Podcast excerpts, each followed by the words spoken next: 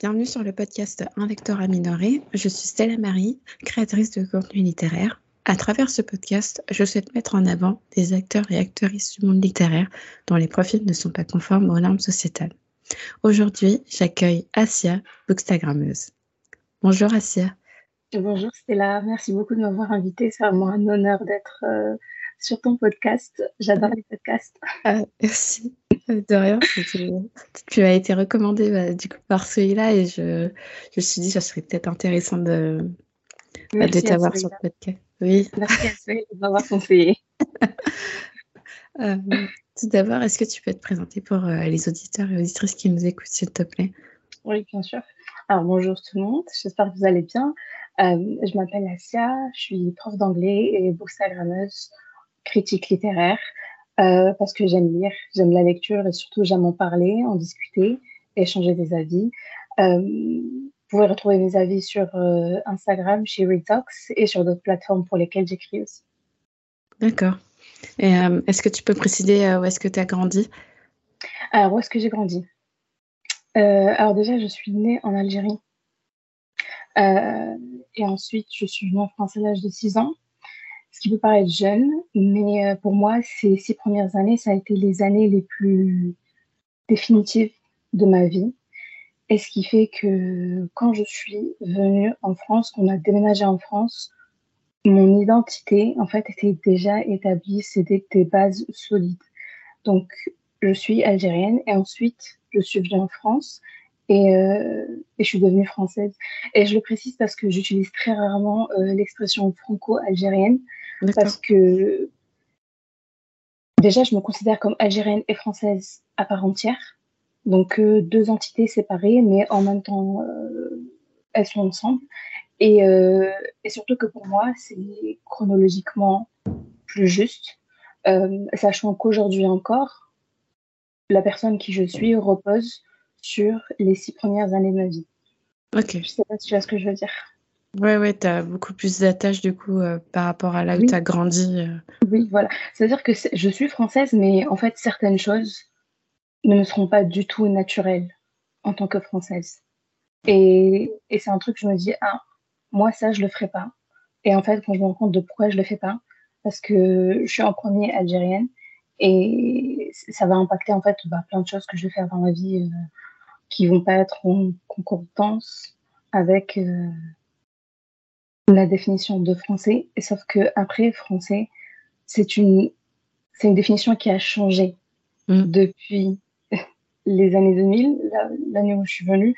Donc euh, c'est euh, une question. Je trouve que les questions d'identité c'est très subjectif et c'est très par rapport au ressenti. Donc euh, en tout cas ça c'est mon ressenti à moi. ensuite après quand on a déménagé, on est venu sur Bordeaux. Et depuis, j'habite sur Bordeaux, donc je suis bordelaise. Je mange des chocolatines et je dis gavé. Oh, voilà, D'accord. Et ça va, ça se passe bien à Bordeaux. T'aimes bien la ville, du coup, je suppose, vu que tu es depuis quelques temps maintenant? Bordeaux, c'est très particulier. D'accord. Très, très particulier.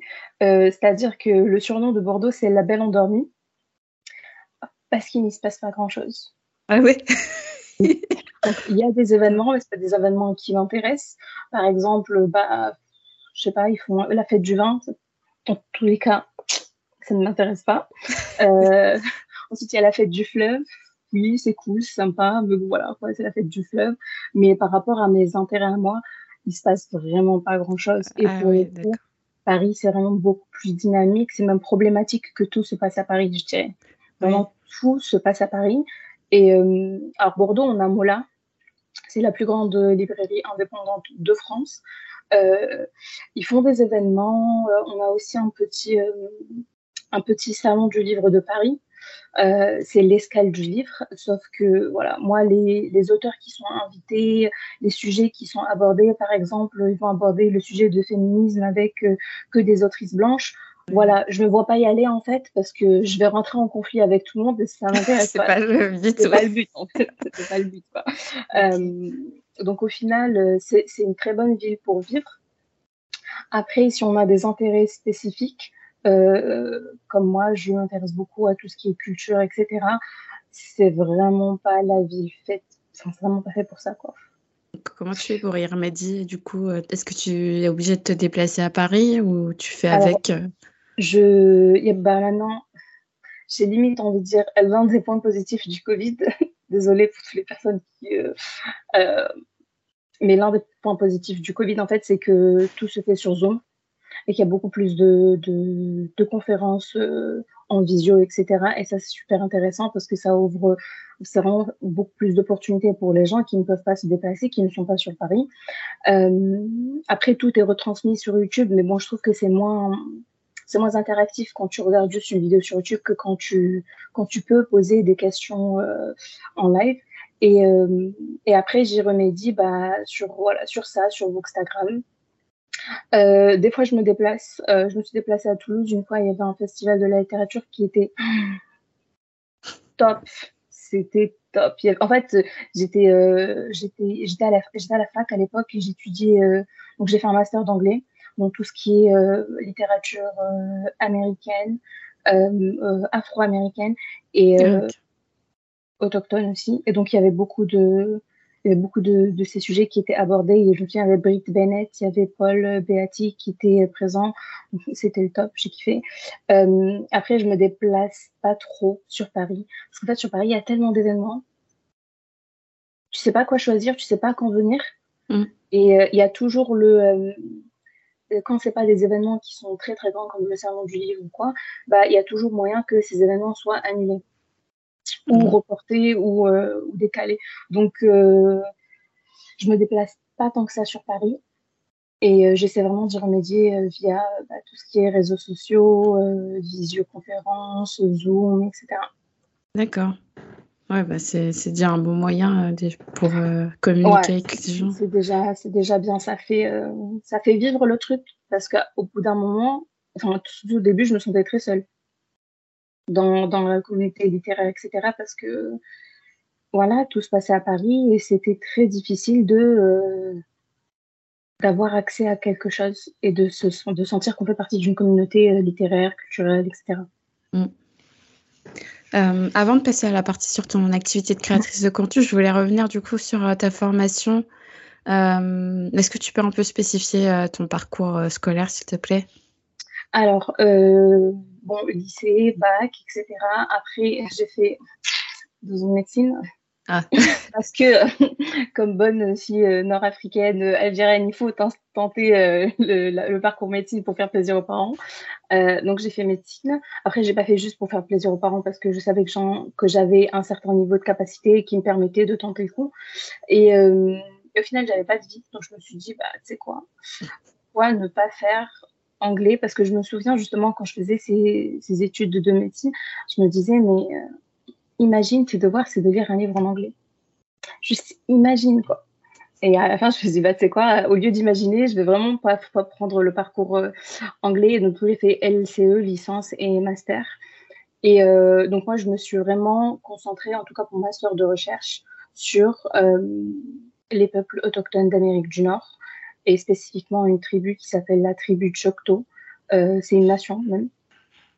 Et, et sur l'utilisation en fait de leur langue, le Choctaw, durant la Première Guerre mondiale, euh, pour faire passer des messages euh, qui sont en fait des messages secrets, des codes que les Allemands ne pouvaient pas déchiffrer. Et, euh, et en fait, c'était un des moyens grâce auxquels bah, le, le, la Première Guerre mondiale a été gagnée par, par les, Américains, les Français. Ok. Ah bah, je savais pas, tu vois. C'est très, très pour Pourtant, il y a un film dessus. Ah ouais C'est lequel euh, Le film, c'est Les. Les mm, du vent. Je retrouve plus le titre là. Euh, tu me donnes 5 minutes pour le regarder? Ouais, ouais, pas de souci. 3 secondes, hein, parce que 5 minutes, c'est long. Alors.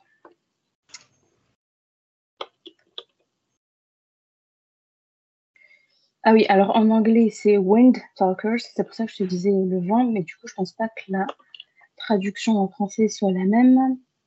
Si, les messagers du vent. D'accord, ok. Ah, mais je connaissais ça pas. intéresse quelqu'un. D'accord. Et c'est intéressant dans, dans ce cas-là parce que les, les, peuples autochtones aux États-Unis ont été réprimés, opprimés. il y, y, a eu un génocide et surtout, il était interdit pour eux de parler leur langue. Parce que le but était, encore une fois, comme dans tout processus de colonisation, le but était de les civiliser. Euh, un, des, euh, un, un, Américain blanc avait dit euh, l'une des, des, citations qui était très reprise, c'était Kill the Indian, save the man. Donc, tuer l'Indien, entre guillemets, le sauvage qui est en eux, et sauver l'homme, le, le, civilisé qui existe en eux. Mm. Euh, et donc, euh, bah, interdire euh, leur langue, c'était l'un des principaux moyens. Et sauf qu'au final, ce qui leur était interdit chez eux est devenu très utile pendant la Première Guerre mondiale. C'est un peu contradictoire. Ouais. C'est très contradictoire. Surtout que euh, au retour, euh, c'était pas la folie non plus pour eux. Il n'y avait pas de gloire, pas de vraiment pas de reconnaissance. Oui. Pas du tout, pas du tout. C'est très récemment, et même pas dix ans, qui ont eu une, reconnaissance. D'accord. Et pourquoi tu t'as voulu t'intéresser à ces populations-là euh, spécifiquement? Euh... Parce que c'est vrai que quand j'interviewe des, des, personnes qui ont fait des parcours euh, littéraires, euh, mmh. ça va souvent être axé sur des auteurs ou autrices eurocentrés Mmh et, euh, et blanc la plupart du temps. Et ouais. c'est vrai que c'est pas commun en fait de, d'entendre euh, des personnes qui ont fait ce genre de parcours. Donc euh, je voulais savoir euh, comment bah, t'es tombée là-dessus en fait? Moi, ça, je l'ai vraiment compris que plus tard. Euh, mais c'est que en tant que en tant qu'Algérienne nord-africaine, je me suis vraiment identifiée et en fait, je comprenais leur histoire parce qu'en tant qu'Algérien, on a eu le même parcours de colonisation. Et, euh, et, en fait, je me suis rendu compte que plus j'étudiais des textes, plus certaines choses pour moi étaient évidentes. Donc certaines choses étaient problématiques et ces choses problématiques étaient évidentes pour moi, alors que bah, par exemple pour le reste de la classe, c'était pas du tout évident et c'était quelque chose qui relevait même pas. Et, et c'est là que je me suis posé la question pourquoi est-ce que moi j'arrive à pourquoi est-ce que je relève de ce genre de choses? Pourquoi est-ce que ces problèmes sont vraiment évidents pour moi? Et bah, pour le reste de la classe, euh... enfin je, je comprenais pas parce que vraiment quand je te dis ça me sautait aux yeux le truc. Mm. Quand je voyais que personne ne relevait, je, je disais mais un problème ou qu'est-ce qui se passe? Et, euh, et c'est qu'en fait en fait, on fait, je parle de moi, mais je pense que plus généralement parlant, euh, en tant que personne issu d'un peuple qui a été colonisé, euh, qui a souffert, qui a été opprimé. Donc ça inclut, euh, ça inclut les Africains, tous les Africains. Ça inclut euh, le, le Moyen-Orient, ça inclut tous, les, tous les pays qui ont été colonisés par bah, un pays occidental. Mmh. en fait, on ressent l'oppression quand on la lit dans un texte. Oui. Parce, qu'on, parce que c'est, c'est du vécu, c'est, c'est, c'est notre histoire à nous aussi. Et, et du coup, je me suis penchée sur eux euh, par, euh, je ne dirais pas par solidarité, mais parce que je comprenais, et surtout aussi parce que en France, moi personnellement, j'aurais préféré étudier l'Algérie, mais je trouve qu'en France, l'Algérie c'est beaucoup trop tabou. Mmh. Il y a beaucoup de choses qu'on ne peut pas dire de manière libre. La parole ne s'est vraiment pas libérée sur l'Algérie. Et, euh, et en fait, je voulais juste avoir ma liberté de parole. Et c'est toujours plus facile de pointer du doigt ce qui ne va pas chez l'autre que chez nous. Mm. Et, donc pour moi, en fait, étudier les peuples autochtones, c'était un peu étudier l'Algérie parce que plus je lisais et plus je me disais ah mais c'est pareil pour nous, ah mais c'est pareil pour nous, ah mais c'est pareil chez nous. Ah, et en fait, euh, j'avais besoin, en fait, c'est comme pour moi c'est comme si j'étudiais l'Algérie indirectement. D'accord. Ouais, c'était un, un, moyen pour toi de, ouais. de te rattacher à ce que toi tu avais ouais. vécu. Okay. Mais ça, je l'ai vraiment réalisé euh, que plus tard. Une fois que j'ai fini mon master, que euh, basta, ah, mais en fait, euh, sais pas étudier ça pour rien. Mmh. Ok. Bon, bah, c'est bien, tu en, en, as retiré quand même des, des, choses assez positives du coup. Ah oui, oui, enfin là aujourd'hui, là je lis de moins en moins justement parce qu'une fois en fait que je me suis rendu compte de ça, bah, je prends la liberté de m'axer sur ce que je veux vraiment, ce que j'aurais préféré peut-être faire, ce que j'aurais peut-être pu faire. Euh, mais euh, mais je, je, lis toujours, enfin je, je m'intéresse toujours à, aux peuples autochtones parce qu'encore aujourd'hui, il y a beaucoup de similarités entre les peuples autochtones, ce qui se passe aujourd'hui aux États-Unis. Mm. Euh, bon, je dis les États-Unis, bon, ça inclut le Canada aussi, mais c'est juste que moi, j'étais vraiment axée sur les États-Unis. A beaucoup de points communs entre les États-Unis et euh, ce qui peut se passer dans le monde, dans le, en tout cas dans la région Swana. D'accord. Mm. Ouais, je, ne sais pas si tu connais Fire Keeper's Daughter de Angeline Boulet. Non, ça me dit ah. Bah, c'est un récit euh, c'est inspiré de, de, faits réels, mais c'est de, la, de la fiction. Et c'est une mhm. autrice euh, bah, justement qui est issue de peuples euh, autochtones, mais il me semble que c'est du Canada, si je me trompe mhm. pas. C'est pour ça que je connais pas. Ah oui, ouais, c'est pas Amérique du Nord. Ouais, je, je, je, sais, je, je, commence à lire un peu du Canada, mais je suis vraiment axée sur les États-Unis. Oui. Tu peux me répéter le nom? C'est Fire Keeper's Daughter euh, alors, je l'ai lu en français, mais je me souviens plus du titre. Euh, ah oui, si, je connais, j'ai vu la couverture passer. Mm. Moi, je trouve, ouais, ça, quand tu m'as parlé de tout ça, j'ai pensé à ce livre mm-hmm. directement. Et ouais, il y a pas mal de. Par rapport au peuple aussi d'Amérique du Nord euh, et ceux du, du Canada, du coup. Mm-hmm. Et l'autrice retranscrivait bien son histoire et, et, les mécanismes de racisme que mm. ces personnes là ah, Moi, je trouve que, je trouve que l'histoire des, peuples autochtones, et quand je dis l'histoire, c'est passé, présent et futur. C'est pas que le passé mm. est super intéressante et c'est vraiment très complexe. Et, et, plus tu lis, plus tu en apprends, plus tu te dis, mais en fait, euh, on est en 2023, mais on dirait qu'on est en 1492. Mm. En je sais pas quand est-ce qu'il est arrivé Christophe Colomb, je me souviens plus. Mais parce que c'est, euh, en fait, le, mécanisme d'oppression, il continue. Et tout ce qui se passe, en fait, c'est qu'il se, il, il, change. Il y a des nouvelles méthodes qui sont utilisées, euh, autant pour opprimer que pour cacher certaines informations. Et, euh, et encore aujourd'hui, on est encore en train de révéler et au grand monde des choses qui se sont passées il y a très longtemps et qui continuent de se passer. Donc, euh, mm. c'est, enfin, on dit, on dit toujours qu'on est en train qu'on est dans un monde postcolonial. Moi, je trouve pas qu'on est dans un monde postcolonial. Euh, c'est, c'est même pas néocolonial. C'est, c'est la colonisation est toujours là. Par exemple, enfin, ça fait pas sens, mais quand les États-Unis fêtent leur indépendance, quelle, quelle indépendance? Mm. Déjà, parce qu'au jour d'aujourd'hui, vous êtes toujours en train de coloniser. Donc, techniquement, les peuples qui devraient prendre leur, qui devraient célébrer leur indépendance ne la célèbrent pas encore. Pourquoi? Parce que il y a toujours une colonisation qui est en place. C'est juste que il y a des mots différents pour l'exprimer. Bon, ça va être, euh, par exemple, pour l'Algérie, c'était colonisation, mais par exemple, pour le Tunisie le Maroc, c'était protectorat. Enfin, mm. no comment. Mais c'est encore, ça se perpétue encore. Euh. Ah oui, ça se perpétue encore et toujours, et ça sera, ça sera le cas pendant encore plusieurs années. Euh, on va passer à la partie sur ta création de contenu. Euh, depuis quand tu t'es lancée sur les réseaux sociaux? Ça fait très longtemps que je suis sur les réseaux. je pourrais pas te dire l'année précise, mais c'est à partir du moment où Instagram a créé la, a mis la mise à jour où on pouvait avoir deux comptes séparés. D'accord. Sans avoir à se déconnecter et se reconnecter, et se déconnecter et se reconnecter, d'avoir plusieurs comptes.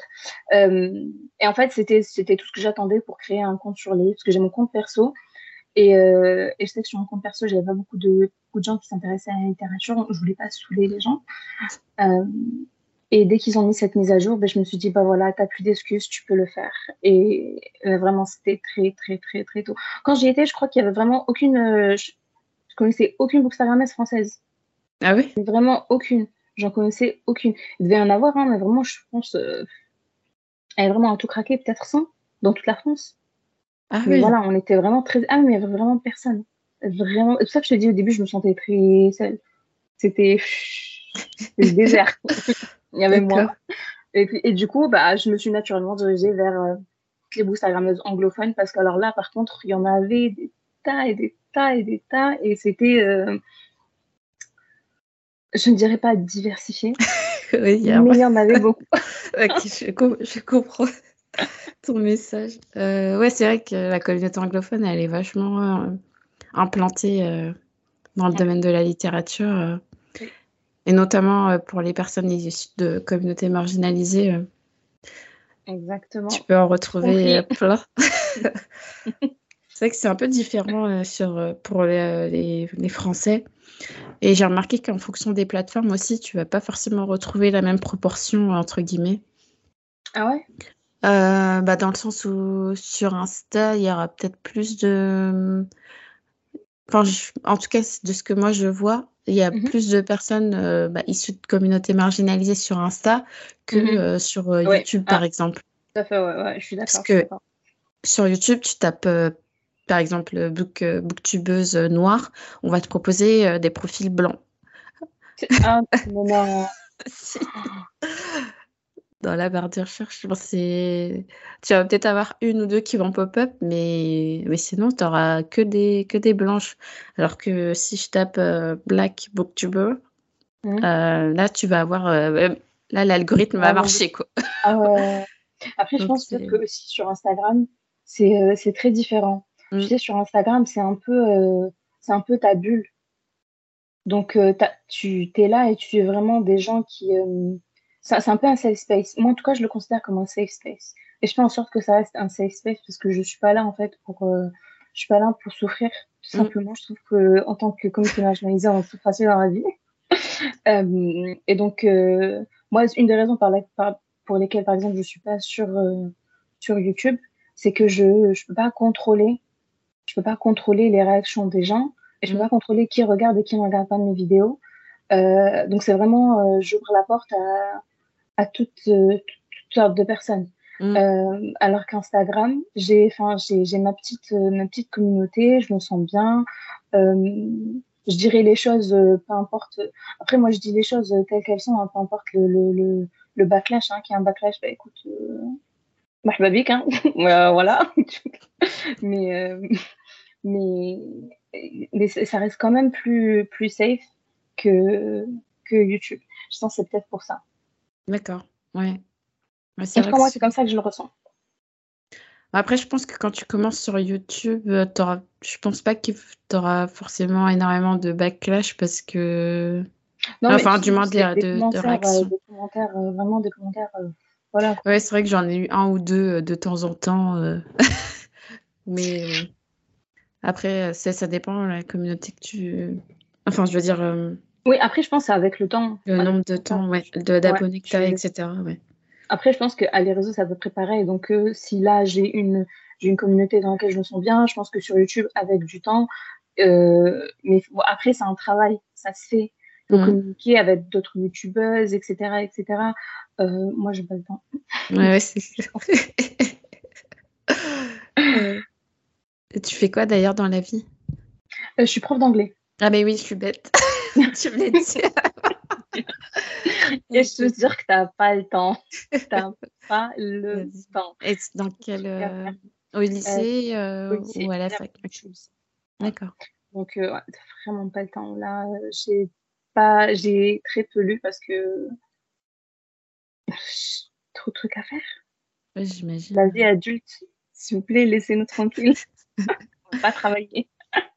non, si vous travaillez, c'est bien. Enfin bon, Mm. c'est euh, on peut débattre là-dessus, mais je ne pense pas que ce soit le sujet du podcast.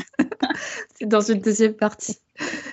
Euh, du coup, tu proposes quoi comme euh, Tu as commencé avec des chroniques quand tu as commencé à poster?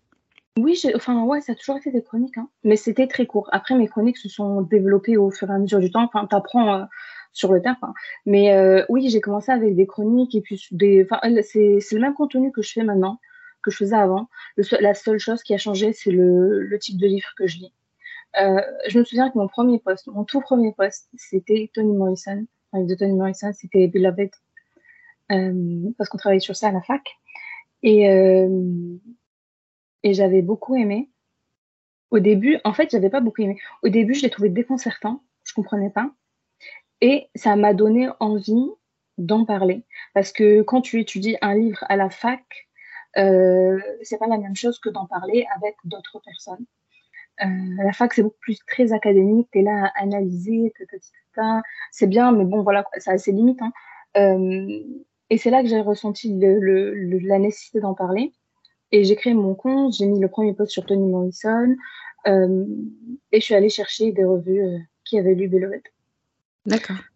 Bon, j'étais pas très satisfaite de cette première expérience, euh, parce que même à l'époque, il y avait beaucoup plus de bookstagrammeuses américaines blanches que noires. En tout cas, moi, je ne les trouvais pas à l'époque, s'il y en avait. Et euh, mais c'est donc j'ai pas vraiment j'ai pas vraiment eu ce que je cherchais, mais ça ça ça c'était ce déclic pour euh, continuer à poster et chercher euh, euh, chercher des avis, communiquer avec d'autres personnes. Parce qu'en fait, pour moi, un livre, j'ai pas fini de le lire tant que j'en ai pas parlé. Mm. C'est-à-dire que oui, je l'ai fini de le lire, le livre il est fermé, il est à côté, mais si j'en parle pas, il va rester à côté de moi pour me rappeler qu'il faut que j'en parle, il faut que je dise, il faut que j'exprime, il faut que j'extériorise, il faut que j'échange, euh, parce qu'il y a des points que je vais que je vais trouver problématiques. Est-ce que je me dis, est-ce que c'est juste moi ou euh, est-ce que d'autres personnes ont trouvé ce genre de choses problématiques? Euh, J'ai pas trop compris cette notion-là parce que bah, je n'ai pas le je n'ai pas le, le, contexte nécessaire, je n'ai pas le vécu nécessaire pour comprendre ça. Et, euh, et du coup, vraiment, pour moi, Instagram, Instagram, en tout cas, ça a commencé par vouloir m'exprimer sur mes lectures et, euh, et parce que je suis toujours ouverte aux avis des autres et mm. voir ce que les autres en pensent. Euh, essayer de parce qu'en fait les avis des autres ça peut te prendre conscience te... enfin, ça peut te prendre conscience te donner t'aider à prendre te faire prendre conscience oui. à prendre conscience que de certaines choses qui sont passées à la trappe pour toi tout simplement parce que tu ne fais pas partie de tel groupe ou tel groupe, tu n'as pas l'histoire euh, nécessaire, tu n'as pas le contexte, tu n'as pas le vécu. Enfin, on ne peut mhm. pas tout avoir. Autant la lecture, c'est enrichissant, mais ça a ses limites. Oui, tu peux avoir des biais, euh, tu n'es pas averti sur tout. Mhm. Voilà, tu n'es pas averti sur tout. Donc, c'est vraiment un moyen autant d'en apprendre plus, de s'ouvrir sur le monde. Après, il faut être il faut être ouvert en soi, parce que si on est fermé, on s'ouvrira jamais. Euh, et c'est aussi un peu pour, euh, parce que je suis très curieuse de nature en fait. Donc c'est pour euh, avoir les réponses à mes questions, tout simplement. Ok. Ouais, tu laisses la part à la critique, quoi. Parce que j'ai l'impression que c'est pas le cas pour tout le monde. Non. Alors, dès que tu reproches quelque chose à quelqu'un. La critique, en fait, c'est positif et négatif du moment que c'est constructif, du moment que c'est pas un truc haineux. Mm. Oui. Et euh, pour tous ceux qui écrivent des livres, quand on écrit un livre et quand moi j'écris pas de livre, on me reproche à chaque fois, bah si t'aimes pas, écris ta qu'à écrire ton livre. non, ça marche pas comme ça dans la vie. D'accord? Ça marche pas comme ça dans la vie. Moi j'aimerais bien écrire un livre, mais pour le moment je me sens pas prête, euh, je ne sais pas que j'ai les capacités, etc. Bref, peut-être que ça viendra un jour, peut-être que ça viendra jamais, mais personnellement je considère que j'écris déjà. Mm. J'ai pas besoin d'écrire un livre pour écrire. On écrit tout, on peut écrire des poèmes, on peut écrire des nouvelles, on peut écrire des livres, on peut écrire des critiques, on peut écrire des, des revues Bookstagram. On écrit plein de choses du moment qu'on écrit. Mm. Euh, tu peux savoir pourquoi je dis ça Alors, c'était par rapport au format euh, que tu proposais. Oui, la critique. Euh, la critique, c'est constructif. Et en fait, à partir du moment où on, met, on écrit quelque chose et qu'on le publie, il faut s'attendre à des critiques parce que le texte ne nous appartient plus. Mm. Et on donne l'autorisation à tout le monde de donner leur avis sur tel ou tel livre. Si on veut que des revues positives, il faudra bien réfléchir avant de publier quoi que ce soit. Et euh, en termes de d'évolution, en termes de progression, je ne sais pas si euh, une progression sera possible. Mm. Au bout d'un moment, il faut qu'on enfin, faut qu'on ait et le bon côté des choses et le mauvais côté des choses si on veut s'améliorer, tout simplement. Oui, c'est ça. Il faut aussi que les avis soient un peu plus nuancés, je trouve. Ah oui, Et bon, après, ça dépend si les gens ont un intérêt derrière ou pas. Euh. non, on est sur la même longueur d'onde parce que je vois.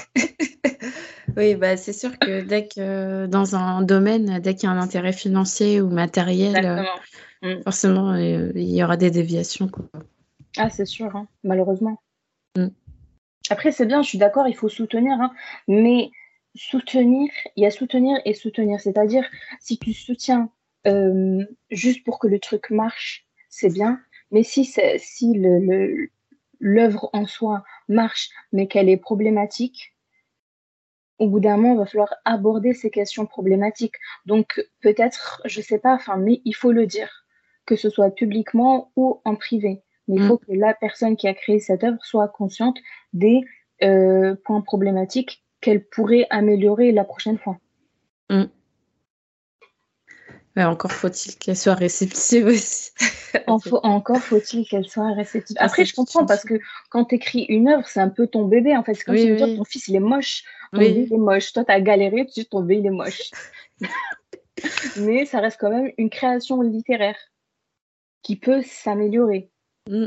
Donc, il faut pas il faut vraiment pas hésiter, il faut être ouvert aux critiques. Et je sais que c'est plus facile à dire qu'à faire parce que moi, je suis là, j'écris pas de livres, euh, je, ne reçois pas les critiques négatives, mais euh, mais c'est quelque chose qu'il faut prendre en compte dans tous les cas.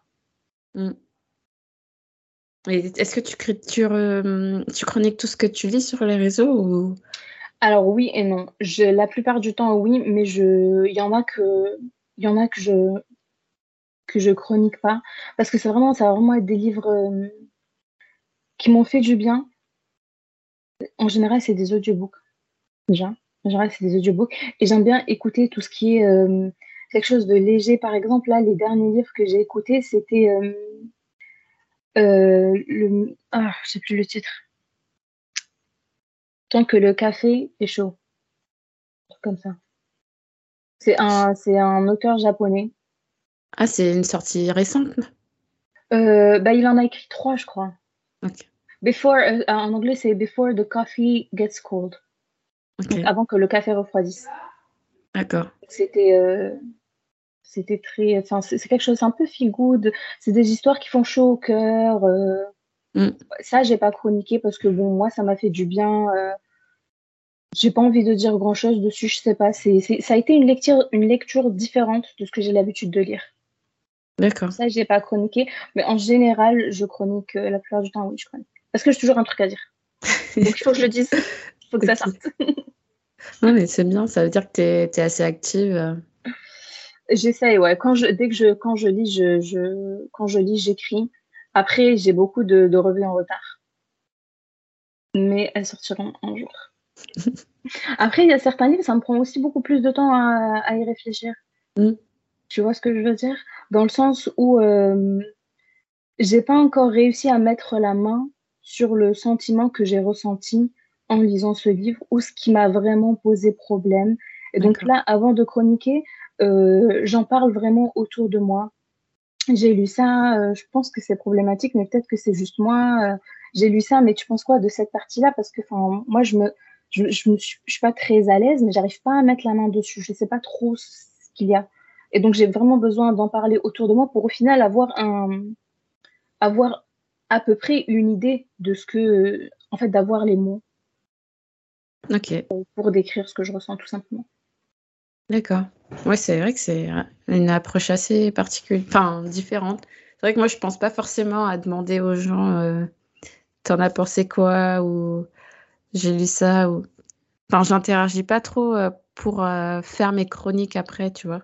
Je sais pas comment expliquer. Parce que moi, je pense que ça vient d'un, ça vient d'un, pour moi en tout cas, d'une place, euh, pas de manque de confiance, mais d'insécurité, mm. en quelque chose entre les deux, dans le sens où, en écrivant ma, ma critique, je veux, je veux faire de mal à personne. Donc en fait, je veux m'assurer de ce que je ressens avant de dire quoi que ce soit. Je veux être sûre de ce que je ressens et pas juste euh, dire quelque chose sur euh, un sentiment euh, sans avoir fait de recherche derrière ou quoi que ce soit. Parce que je sais que je sais par exemple que si je tape sur Google quelque chose par rapport à ce que j'ai lu, je vais peut-être trouver une solution. Si je demande quelque chose à quelqu'un, euh, va peut-être répondre à ma question ou d'une manière où je serai beaucoup plus en confiance avec, je serai convaincue de, de sa réponse. En fait, tant que je ne suis pas convaincue, je peux pas, je poste pas. Et, euh, et si je poste vraiment et que je suis pas convaincue, en fait, je le dis que c'est une suggestion, je ne suis pas convaincue, peut-être que c'est ça, peut-être que c'est pas ça, vous en pensez quoi? Mmh.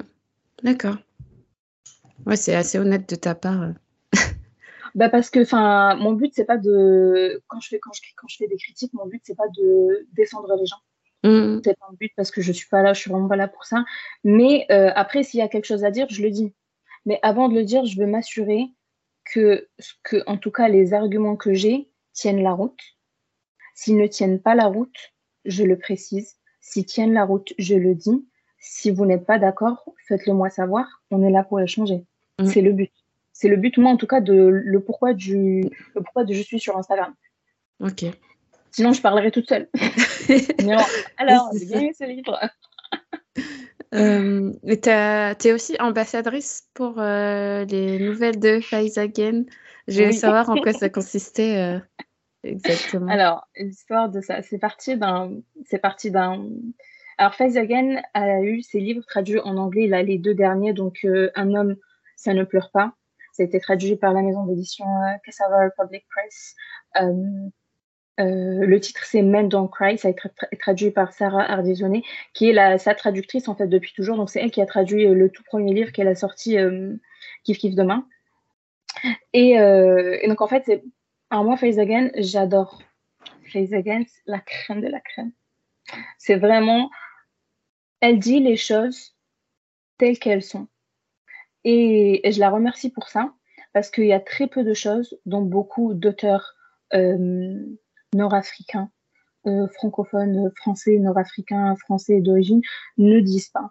Par exemple, tout simplement, la question du hijab, la question du voile, du foulard, est très peu abordée dans les romans de manière telle que moi je la ressens et telle que beaucoup de musulmanes la ressentent, mmh. dans le sens où euh, la liberté, si vous voulez libérer quelqu'un, il faut le laisser faire ce qu'il veut. Il ne faut pas l'obliger à faire ce que vous, vous voulez.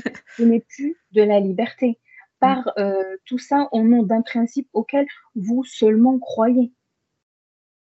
Et ça, bah, très peu de gens le disent, alors que c'est tout simple. Mm. Et, et moi, je suis vraiment reconnaissante à Faizagan parce qu'il y a plein de choses dans ce genre-là qu'elle dit sans passer par de, sans faire de détour, en fait. C'est comme ça, elle le dit, tac. C'est droit au but de chercher, il dit 14 heures. Euh, et je trouve aussi qu'elle représente, en tant que française et algérienne, elle représente euh, très bien les communautés euh, nord-africaines, maghrébines. et, et c'est quelque chose qu'on ne retrouve pas assez parce que les, les, auteurs qui sont le plus mis en valeur en France, c'est pas des auteurs que j'affectionne particulièrement. on pas parce que je trouve pas qu'ils font un travail très. Euh, après, c'est leur avis, hein. je respecte. Mais, le tu problème. Parles de tout le monde, enfin, de... tu parles pas essentiellement d'auteurs nord-africains. Non, oui, je parle de tout le monde. Oui. Mais nord-africains en général aussi. Donc, dans les nord-africains, il y en a. Chacun a son avis, sauf que certains, on les met plus en lumière que d'autres.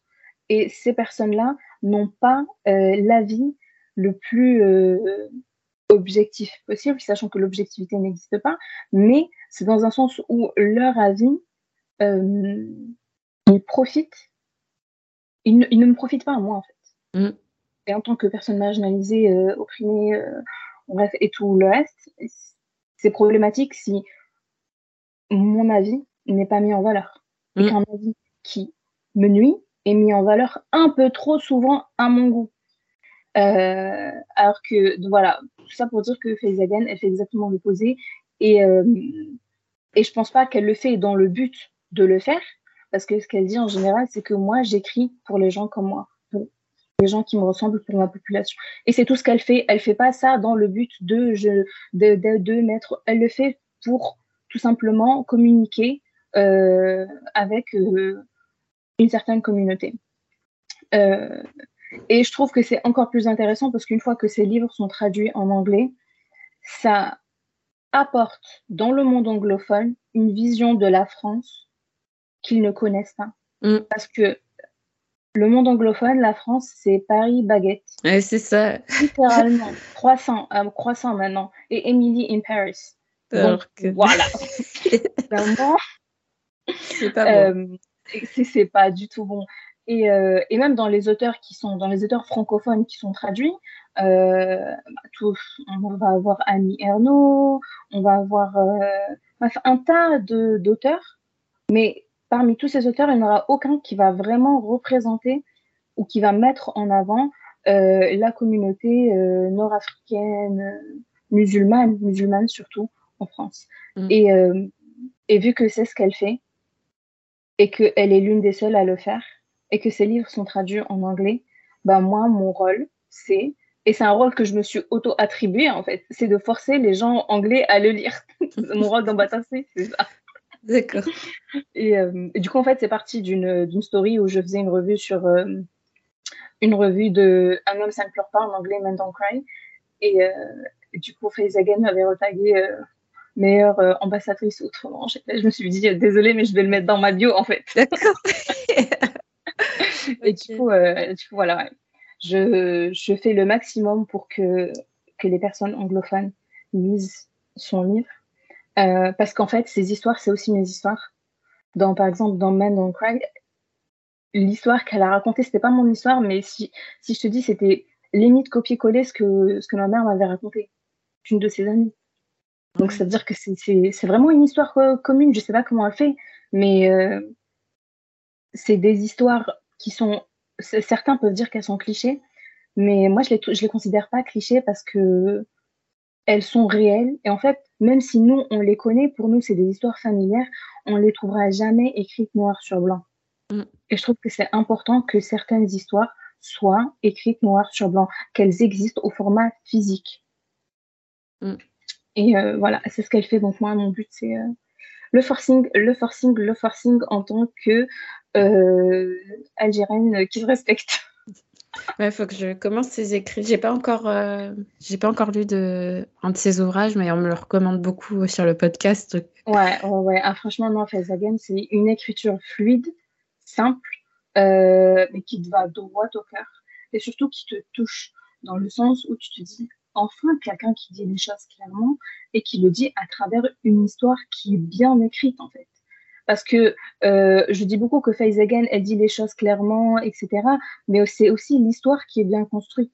C'est mm. aussi une écrivaine qui écrit de la fiction et sa fiction, elle est aussi très bien. D'accord.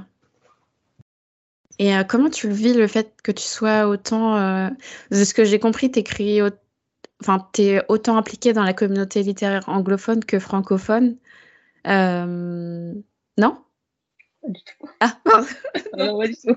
non, non, non. Euh, en fait, j'ai commencé dans le monde anglophone et euh,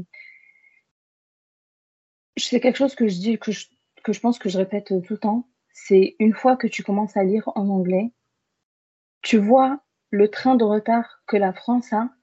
Et en fait, mm. c'est juste impossible pour toi de revenir en arrière. Ok. Donc tu dirais plus que tu es du côté anglophone alors Ouais, ouais, ouais. Là, vraiment, là, par contre, mon but en 2023, c'est de lire plus de livres en français. Euh, mais alors, mes livres en français, je les choisis très, très bien. Je peux passer des heures et des heures à choisir un livre en français parce que quand je lis en français, je m'énerve et je mm. veux pas m'énerver. En fait, ce que je lis en français, ça m'énerve tout simplement. Et c'est vraiment pas le but. Et là, je commence à bouillonner, tu vois. non, mais c'est en fait, ça me désole de, voir que je dis, je peux pas lire en français parce que ce, qui est publié en français, c'est tellement problématique que quand je lis, je m'énerve. Euh, alors que quand je lis en anglais, je m'énerve pas. Oui, je vais m'énerver parce que l'histoire en soi, euh, il se passait quelque chose de triste dans l'histoire, mais je vais pas, je vais pas m'énerver par rapport au contenu qui est écrit, qui est problématique. Mm. Et, euh, et, quand je lis mon but dans la lecture, c'est pas d'aller au taquet chercher les éléments problématiques. Oui, ça, ça va pas, c'est pas mon travail. Mm. C'est la lecture, ça reste un plaisir. Et si je vois que je, que je commence à perdre de ce plaisir, en fait, j'arrête. Et c'est pour ça que je lis très peu en français et que je, les, je choisis mes lectures françaises, mais vraiment de la manière la plus euh, spécifique possible, si ça fait sens. Euh, et euh, donc, je suis beaucoup plus impliquée dans le, dans le bookstagram anglophone que dans le bookstagram francophone. Aussi parce que je trouve que le bookstagram anglophone est beaucoup plus safe pour moi que le bookstagram francophone. Euh, franchement, le bookstagram francophone, euh, il y a beaucoup de personnes que je suis euh, parce que je sais que c'est des personnes qui ont la même vision que moi sur des points principaux qui sont rédhibitoires en fait pour moi. Euh, parce qu'après, si tu après, si es dans une bulle où tout le monde pense comme toi, tu vas jamais avancer dans la vie. Si vous pensez tous la même chose, euh, vous allez, on va stagner.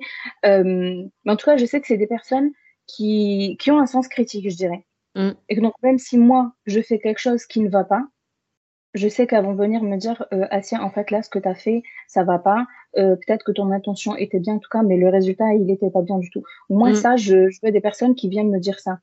Euh, je veux pas des personnes qui. Euh, je veux pas, en fait, avoir des relations où. Euh, oui, tout ce que tu fais, c'est trop bien, c'est trop bien, c'est trop bien.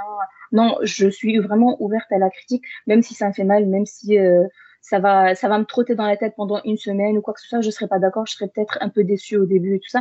Mais après, on revient à la raison. Mm. Et euh, donc voilà, j'ai un, un, petit groupe de personnes que je suis comme ça dans monde francophone, mais c'est vraiment un petit groupe. Euh, la majorité font partie du bookstagram anglophone. D'accord. Euh, je me sens beaucoup plus, beaucoup plus safe, en tout cas de donner mon avis et de recevoir une critique.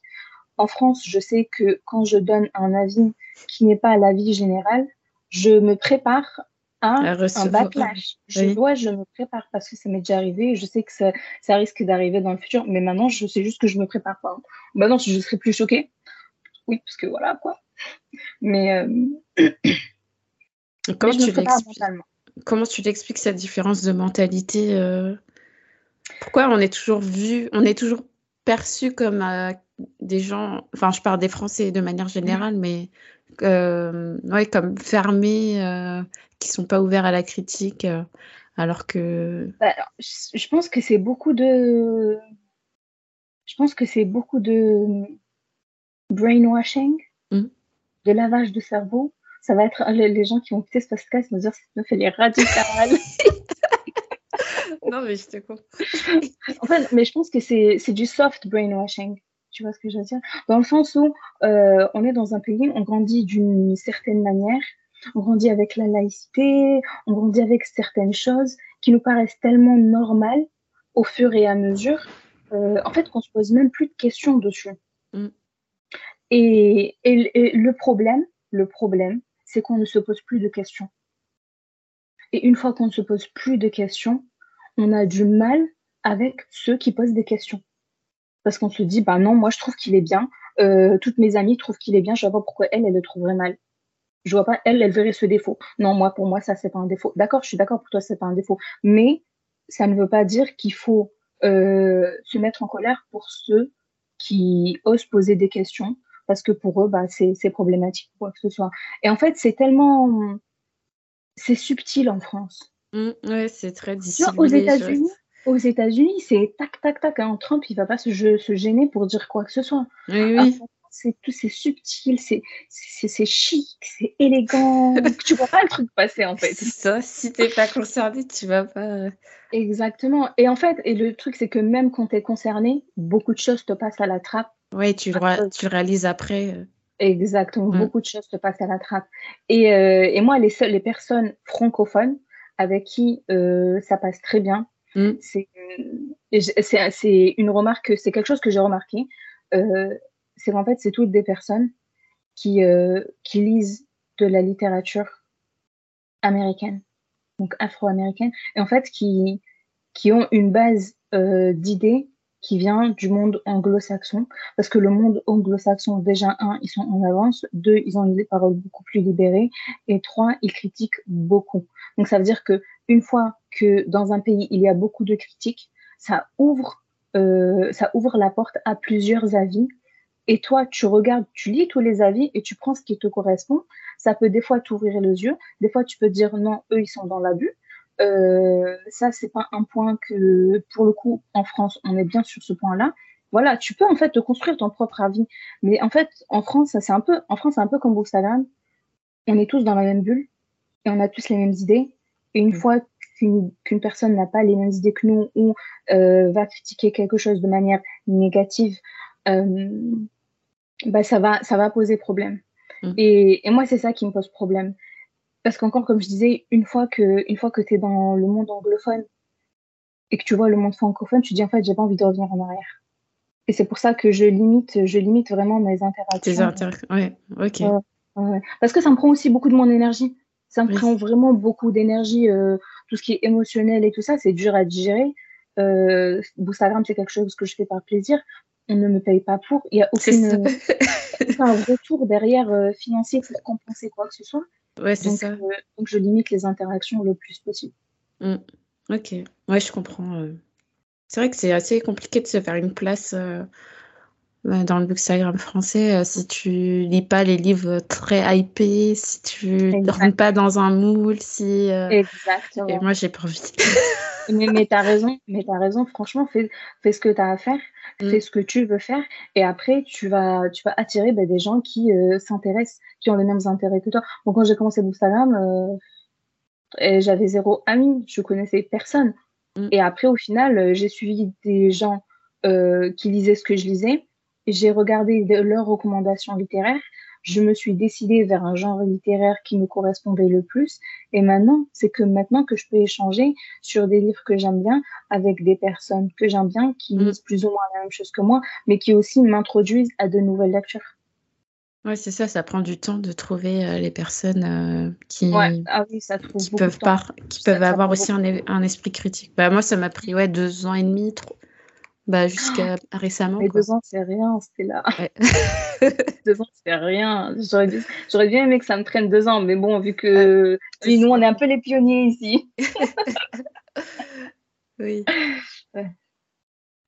Donc, euh, ah, ouais. Et aussi, quelque chose d'autre que je, que je déplore, mmh. qui va aussi dans le, dans le, dans le manque de d'esprit critique. Et c'est que mon avis, hein. c'est vraiment que mon avis personnel, personnel c'est mon ressenti. C'est que je trouve qu'en France, en tout cas, c'est quelque chose que j'ai remarqué dans ma communauté à moi, donc communauté euh, nord-africaine musulmane. Je ne saurais pas te dire pour les autres parce que j'ai, je me suis pas aventurée dans la littérature francophone dans les autres domaines. Mmh. Euh, c'est qu'on on est satisfait de, du strict minimum. Et je trouve que c'est un très gros problème parce que déjà qu'on n'a rien, mm. il faut justement pas se satisfaire du strict minimum. En fait, le strict minimum, il faut pas l'applaudir. Mm. Le strict minimum, c'est le strict minimum, c'est le strict minimum. Et en fait, encore heureux qu'il ait fait, qu'il soit fait. Encore heureux. Euh, mais justement, il faut aller au-delà, c'est-à-dire le strict minimum, c'est bien, mais encore. Mm. Moi, dans ce strict minimum, je vois telle ou telle ou telle ou telle chose qui est problématique. Dans la prochaine version, il faudra que ce soit amélioré. Pour moi, c'est quelque chose que je ne retrouve pas dans la communauté francophone. Oui, c'est ça. Ils se contentent de publier euh, une parution euh, qui va plaire à un certain groupe? Et dans, dans laquelle il y aura des choses à dire, mais il y aura, il y aura rien d'autre pendant deux ans, tu vois. Exactement, c'est bon. On leur, a, on leur a publié un livre, on là, on ne devrait pas les entendre pendant deux ans, ça devrait les calmer. Euh. et, et, en fait, en fait, ça devrait pas nous calmer, ça devrait nous enrager. Et encore, il faut quoi encore? Est-ce que déjà votre publication, elle est bien? Euh, Comme par exemple, je sais pas si tu as vu, euh, si tu as suivi la, ce qui s'était passé autour du livre L'amour de A à Z. Oui, oui, oui, oui, j'ai bien suivi. Ça, c'était pour moi, c'est un, exemple qui est plutôt bien, dans le sens où oui, on a eu une traduction euh, d'un livre avec des personnages musulmans. Il y a eu des erreurs. Les erreurs ont été mentionnées publiquement ou enfin de manière privée. L'important c'est qu'elles soient qu'elles aient été mentionnées. Et euh, là, dans leur euh, la maison d'édition, dans leur dans leur traduction du, deuxième livre, du deuxième tome, ils ont fait des efforts. Mm pour moi, ça, c'est quelque chose de. C'est ce qui. En fait, ça, pour moi, c'est le strict minimum. C'est pas juste publier un livre, ah, il y a des erreurs, bon, c'est bon, on va pas on va parler des erreurs parce que bon, il y a quand même déjà un livre qui a été publié ou quoi que ce soit. Euh, et c'est pas quelque chose que qu'on va retrouver chez toutes les maisons d'édition, parce que même les maisons d'édition qui, qui, publient euh, des. C'est très, c'est très performatif, en fait. Mm. Donc, euh, oui, mais non. Et surtout, plus non que oui, en fait. Au final, si c'est comme ça, ne le publiez pas, il n'y a pas de souci. Euh, en fait, moi, je suis pour la qualité mm. et pas la quantité. Et je m'autorise, je me donne le droit de demander quelque chose de bonne qualité. Quelque chose qui mérite euh, que je l'applaudisse. Mais je vais pas applaudir parce que. Euh, enfin, moi, l'idée du strict minimum, ça, ça me sidère. tu vois comment je suis là Désolée. du coup, on va sur une note plus positive. De quoi tu es le plus fière dans ton parcours? Dans mon parcours, je pense que c'est des relations que j'ai créées avec des personnes qui ont le même intérêt que moi. Euh, enfin, le même intérêt. Quand je dis le même, le même intérêt, le même intérêt, c'est euh, de progresser, de s'informer, de s'éduquer et de s'ouvrir à d'autres cultures, à d'autres expériences, euh, à des choses, à un, vécu différent. Et, euh, et j'ai vraiment fait de très, très, très, très bonnes, de très, très bonnes connaissances sur Instagram parce que, encore une fois, je vis sur Bordeaux.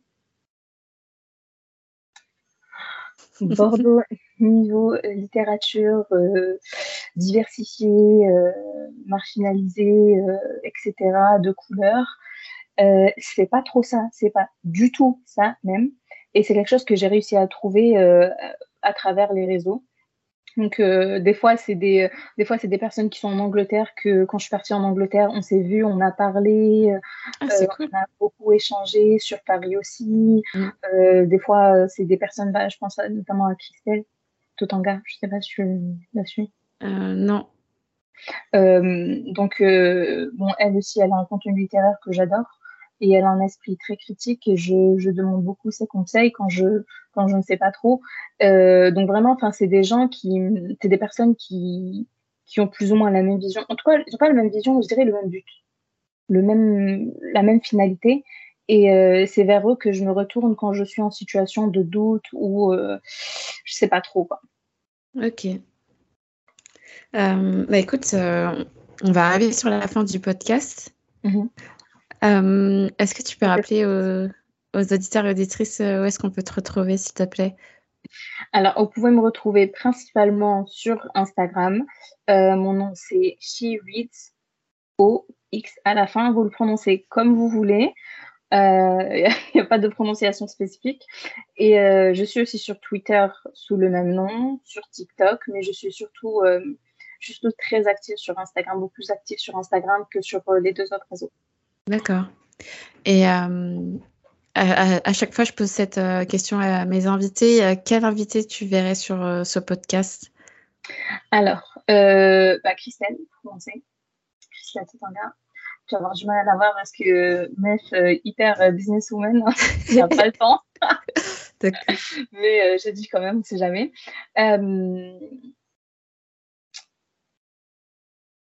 Aqua, est-ce que tu connais le podcast Aquabook? Oui, de Jade, c'est ça. C'est Jade qui tient le podcast. Mais oui, je vois, je vois qui oui. c'est. Non, je, là, elle va me tuer parce que je pense que c'est Jessica. Ah, d'accord. Mais après, je... ouais, Donc euh, là, j'ai euh, la propriétaire euh, du podcast Aquabook, parce que j'aime beaucoup aussi son podcast. J'écoute très peu de podcasts en, français. Euh, encore une fois, pour les mêmes raisons que je viens de citer. Euh, mais bah, et voilà, c'est un truc général, ça s'applique à tout podcast, livre, télé, tout, oui. cinéma, oui, cinéma, inclus cinéma surtout dedans. mais donc, j'aime beaucoup son podcast. Très, très, très, très, très éducatif on apprend beaucoup. Euh, si tu veux que ta, que ta pile à lire grandisse, va écouter ce podcast. si tu veux pas que ta pile à lire euh, grandisse, va quand même euh, écouter le podcast parce qu'il est top. Euh, donc là, je pense à ces deux personnes et aussi au pays du baobab. Ah oui. Au pays du baobab. et là, comme ça, c'est tout ce qui me vient en tête. Après, j'aurais dit celui-là, mais bon, elle est déjà passée. On embrasse. Gros bisous. Ok, bah merci beaucoup pour tes recours. D'ailleurs, ah, je t'ai pas demandé si tu avais des projets en cours. Euh. Des projets en cours. Oui et non. C'est-à-dire que c'est une ébauche, c'est encore une idée. C'est vraiment une petite idée qui commence à germer et puis on verra on verra ce que ça en devient dans quelques années. Euh, si vous voyez que rien ne se passe, euh, venez me taper la honte publiquement, comme ça je, je me reprends en main. ok. Ben, merci beaucoup, c'était hyper intéressant d'échanger avec toi. Merci à toi de m'avoir invité. Et merci à Soïla de m'avoir conseillé encore euh, une fois. N'hésitez pas à aller écouter l'épisode pilote d'ailleurs. Oui. Et, euh, et j'ai hâte d'écouter tous les autres podcasts. merci. Je remercie également les auditeurs et auditrices d'avoir écouté cet épisode d'un lecteur à minorer. Et je vous dis à tous et à toutes à très bientôt. Au revoir.